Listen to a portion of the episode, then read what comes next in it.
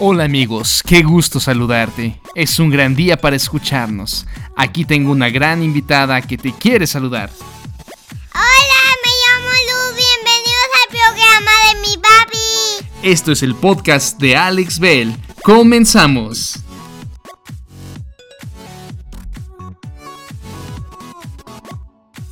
Creo que todos nos hemos dado cuenta de lo complejo que somos como humanos, como personas, como individuos, como familias. Las relaciones interpersonales, en lo que nos hemos estado enfocando, también son bastante complejas. Desde este punto resulta muy difícil encontrar cómo podríamos hacer para desarrollar una idea como esta del sincericidio en una forma clara. De hecho, eh, a pesar de tratar de hacer los temas resumidos, objetivos, eh, siento la necesidad de, de, hacer un segundo capítulo, así que gracias por escuchar el segundo capítulo de este tema, sincericidio. Este problema es un problema propio de la comunicación interpersonal, por tanto de las relaciones, pues sin comunicación no hay relación y sin relación y comunicación no habría un espacio para el sincericidio, es decir, donde el sincericidio podría darse o afectar. Pero imagina qué sería de nosotros sin la comunicación y sin las relaciones. Creo que en este punto estamos de acuerdo que las relaciones son básicas para todos nosotros. Ya sea que vengamos de una relación, estamos en una relación y tenemos relaciones familiares, sentimentales, laborales, espirituales, etc. Y si es que entre los que nos escuchamos hoy hubiera algún ermitaño de esos que no les gusta socializar con nadie, por favor escríbeme y dímelo. Mm, el problema es que en cuanto te comuniques conmigo, habrá comenzado este proceso de socialización y esa característica de antisocial ya no estará presente. ¿Ves? ¿Cómo no podemos evitar o no queremos evitar establecer relaciones? Y es que la gran mayoría de nosotros en realidad no solo no las queremos evitar, tratamos, buscamos establecer relaciones. Y no, no cualquier tipo de relación, relaciones de calidad. Y a partir de esta premisa, la comunicación la podemos ver e entender como una actividad fundamental. Entonces, lo más recomendable sería buscar eh, mejorar nuestras habilidades de comunicación.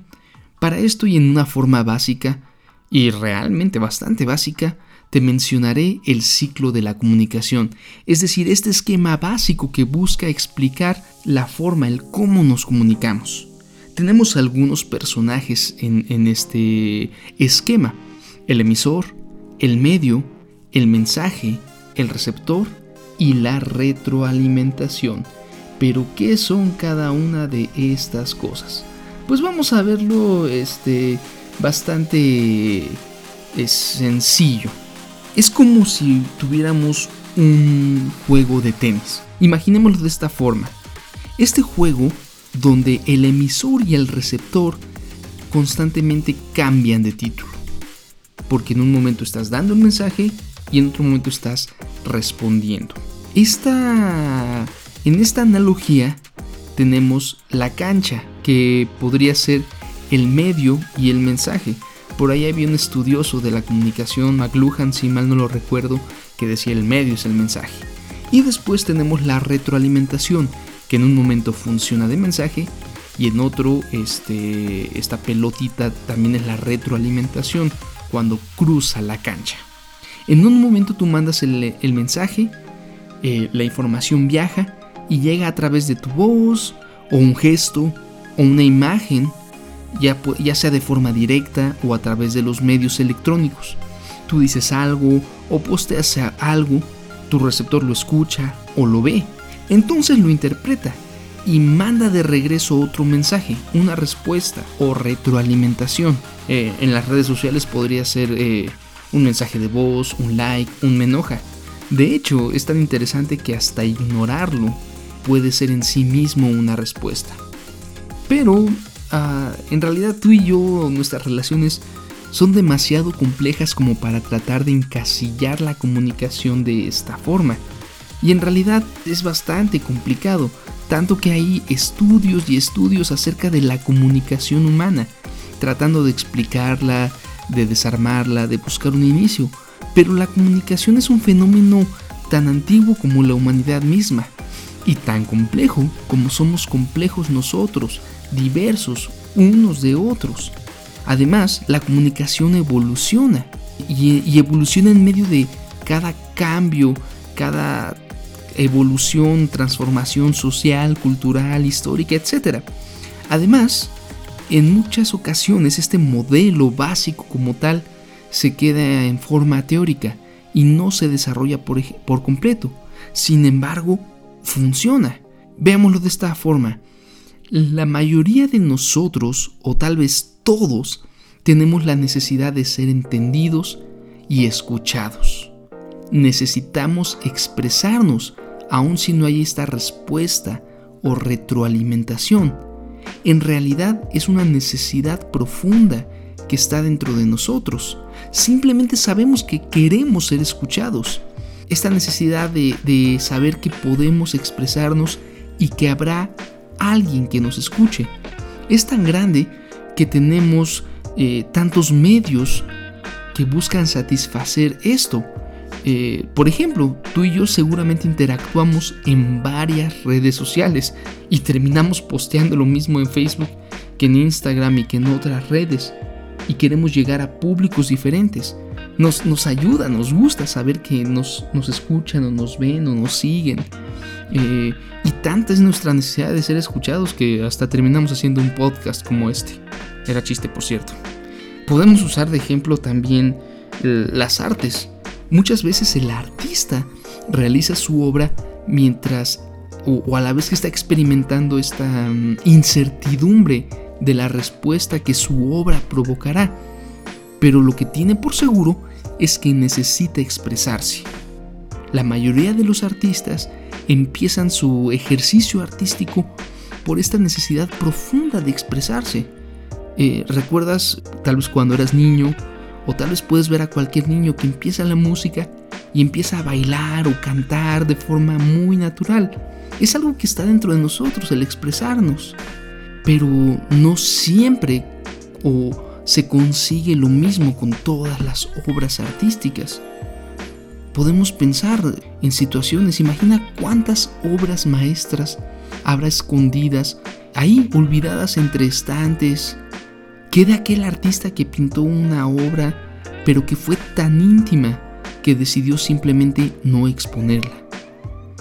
¿Cuántas canciones tan personales, tan sinceras, fueron solo escuchadas por las paredes de, de, aquel de la casa de aquel cantante, compositor, tal vez de aquel poeta, y se quedaron como testigos mudos que nunca la pudieron repetir.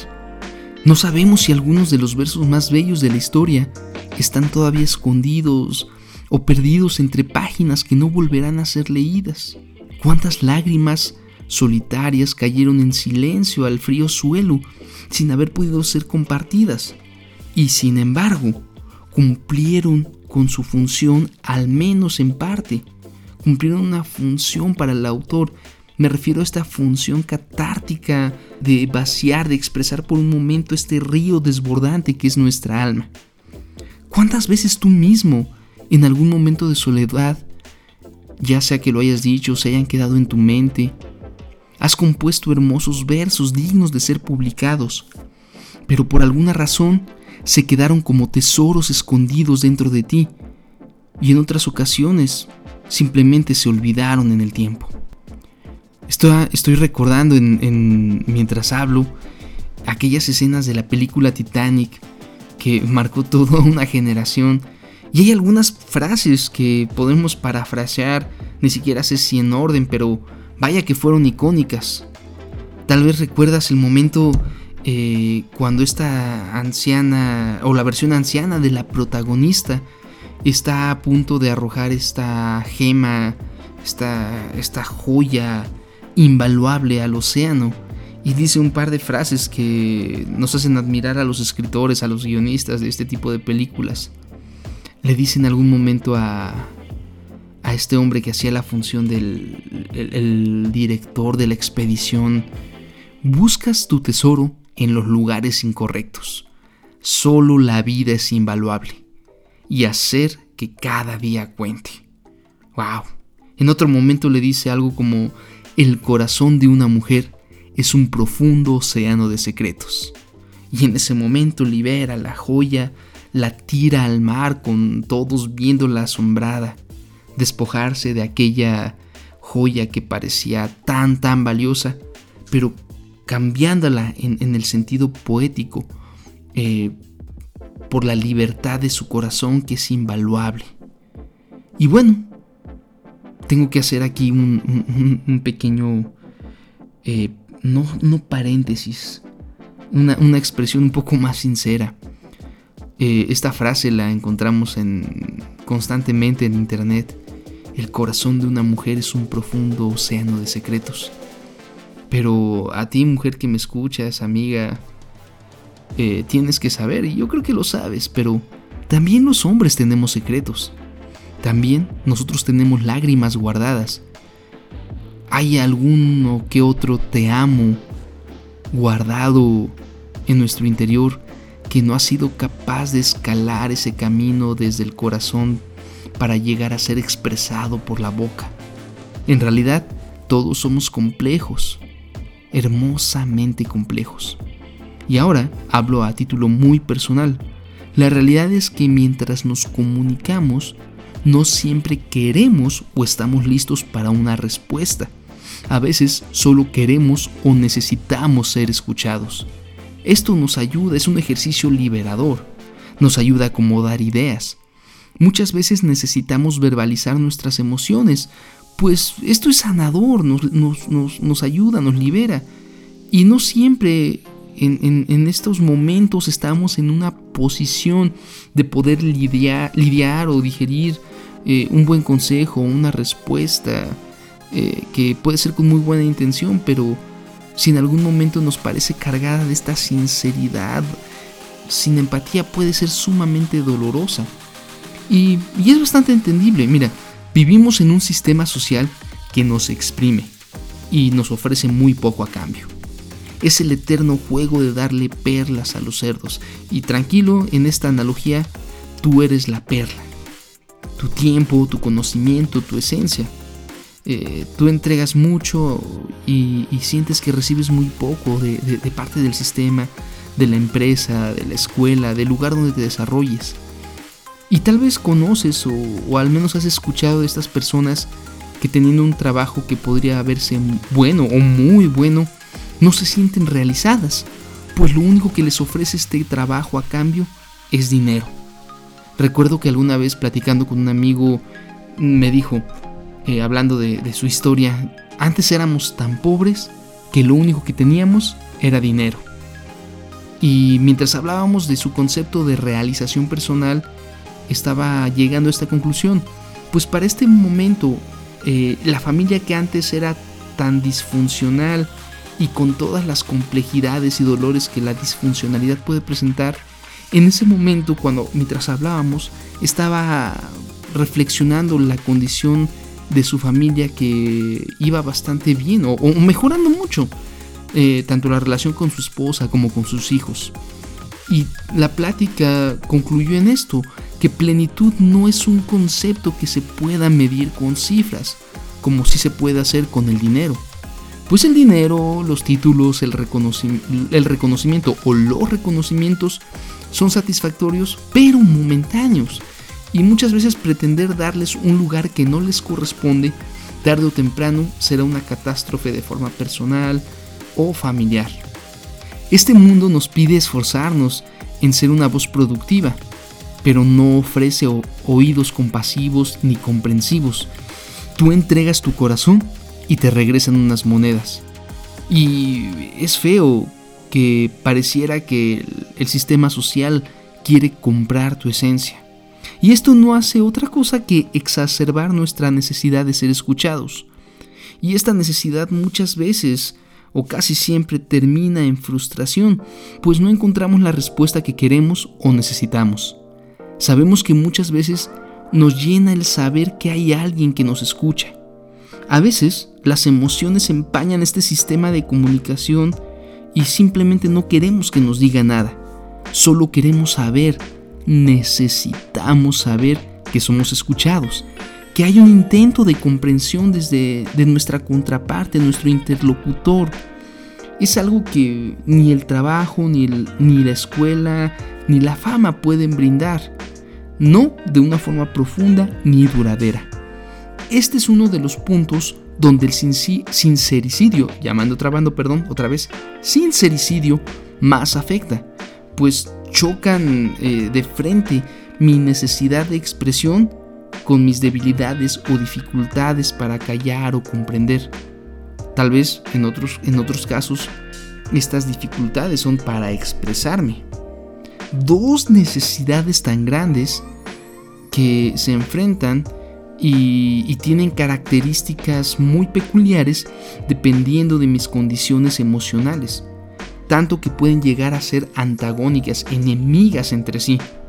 Creo que como, como yo, tú te has encontrado en situaciones donde necesitas expresar algo y te toma horas o días pensar en las palabras correctas, buscar el momento correcto. Es una lucha tratar de maduramente estar tranquilo, estar en, una buena, en un buen mood, en, en una condición emocional o mental, tal vez no buena, pero decente para expresar algo.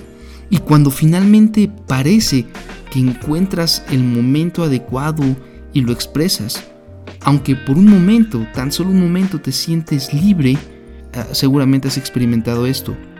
De repente tu interlocutor, la persona con la que hablas, con la que te acabas de aparentemente liberar, pronuncia el sí, pero, wow, en ese momento, el peso del que parecía que te acababas de despojar regresa multiplicado sobre ti. Te empieza a aplastar. Puedes anticipar el, el dolor de lo que va a venir después. Y la respuesta, aunque pudiera ser verdadera, eh, nos recuerda por qué en un inicio estábamos en una postura tan titubeante. Y peor aún, se convierte en una herida pequeña o grande de cualquier tamaño, pero que la próxima vez nos provocará el mismo o mayor miedo de expresarnos. Esta dinámica que puede ser bastante tóxica, tan de moda está decir tóxico ahora, no sé si es lo correcto, pero eh, muchas veces eh, hemos desarrollado nuestra intercomunicación de esta forma, con un pero, sí, pero tú. Justamente, y en este tenor de ser sincero, eh, estoy aprendiendo esta parte. Mi esposa ha hecho un, un gran trabajo ayudándome a entender esta parte, porque es una tendencia que podría yo catalogar de natural o de propia de mí el, poner un sí, pero y contraatacar, como si esto me, me diera algún punto imaginario en una inexistente batalla. Pero bueno, ¿cómo, cómo evito ser sincericida? ¿Cómo evito caer en este juego que simplemente deja un rastro de, de dolor, de sabor amargo? Lo primero, desde mi punto de vista, es reconocer que yo puedo ser un sincericida, tanto en el papel de emisor como en el de interlocutor, el que responde.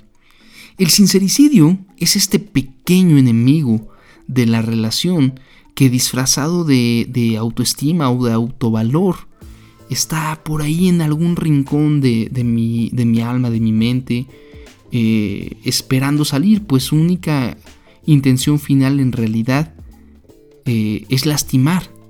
Se disfraza de, de mi amigo, pues pretende que en cuanto yo lo diga voy a tener una sensación liberadora. Pero no, quiere lastimar a, a mi interlocutor. Y aquí es donde la empatía se convierte en esta luz que puede alumbrar y descubrir a este impostor escondido. Pues tiene que importarme más el corazón de la otra persona y la relación que llevamos que mi necesidad individual o personal de opinar, mi necesidad de, dar mi punto de vista. El verme al espejo y recordar que tengo dos oídos pero solo una boca me va a ayudar mucho. Recordar que es más importante escuchar que hablar y para ser eh, alguien que sabe hablar, creo que primero tengo que aprender a escuchar.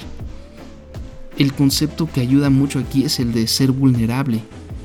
Es decir, concluir que me puedo equivocar y que mi error no me descalifica ni me quita valor y que por muy real que me parezca mi propia opinión o esta verdad, en realidad no es tan importante ni tan trascendente como lo es mantener una relación sana, una relación que crece, una relación que si bien no es perfecta, sí está caminando. Muchas veces cuando estamos en esta dinámica, queremos aprovechar esas aparentes ventanas de oportunidad para expresarme que, que, los diálogos, los momentos de confrontación traen consigo. Pero en realidad, mientras más profundo va la relación, más tratamos de cambiar a la otra persona. Y esto no solo en las relaciones de pareja, también en las de amistad y familiares. Hemos concluido que los amigos son bastante desechables, tanto que en cuanto alguien no coincide con mis ideas, no aguanta mi sincericidio, eh, lo desecho y cambio, pues hay muchos peces en el océano y alguien más podrá ser mi amigo o mi pareja. Pero las relaciones no están diseñadas para eso. Las relaciones están diseñadas para ser algo de, largo plazo. Y pues todos en, estas, en esta dinámica de la confrontación eh, tendemos a idealizar mucho ese momento. Nos hemos vuelto personas que planeamos y preparamos nuestras palabras, las almacenamos. Tal vez te identificas con esto. A veces almacenamos argumentos durante mucho tiempo, los pulimos, los, los guardamos en orden hasta temporal para tratar de recordar el pasado y tal vez a partir de eso sentirnos que fallamos menos y que necesitamos defendernos de algo, preparamos esta estocada que nos hace sentir valientes y muchas veces la, la usamos en el momento que más duele, que más daño causa. Y a veces, o casi siempre, y en muchos de nuestros casos siempre, la idea en realidad no es lastimar. Tal vez nos tenemos tanto miedo a nosotros o a una imagen que autoconcebida eh, queremos traer nuestro Instagram a la realidad y llenarnos con filtros, pero nos damos cuenta que en la realidad ah, no existen estos filtros y los creamos en forma de argumentos. Pero Recuerda esto, toda idea gestada en el dolor o en la necesidad, al final de cuentas es un arma en potencia. Si somos conscientes de eso, seremos más cuidadosos con lo que guardamos. Aquí es donde la gran regla de oro se convierte en un amigo confiable. Trata a los demás como quieras ser tratado. Tal vez el solo pensar por un momento de forma generosa Pensar en ofrecer en vez de esperar recibir tan seguido será un, gran cambio. Aquí hay un elemento tan valioso y tan menospreciado. El silencio, este discreto pero gran aliado. Yo estoy viviendo procesos en mi vida donde, contrario a esta moda psicológica o en psicología, perdón, de expresar y decidir no callarte las cosas, he decidido callar. Con bastante trabajo, para ser honesto. Eh, en ocasiones callo las palabras. En otros tengo que callar mis ideas. A veces tengo que enfrentarme en el espejo para callarme a mí mismo. Pasar noches y noches tratando de callar mis ideas encontrando consuelo y encontrando la forma solamente a través de, conectarme espiritualmente con Dios. En otras ocasiones lo que tenemos que callar es la forma, el cómo decimos las cosas. Y te soy honesto, poco a poco, pero de forma concisa, veo los resultados de este silencio.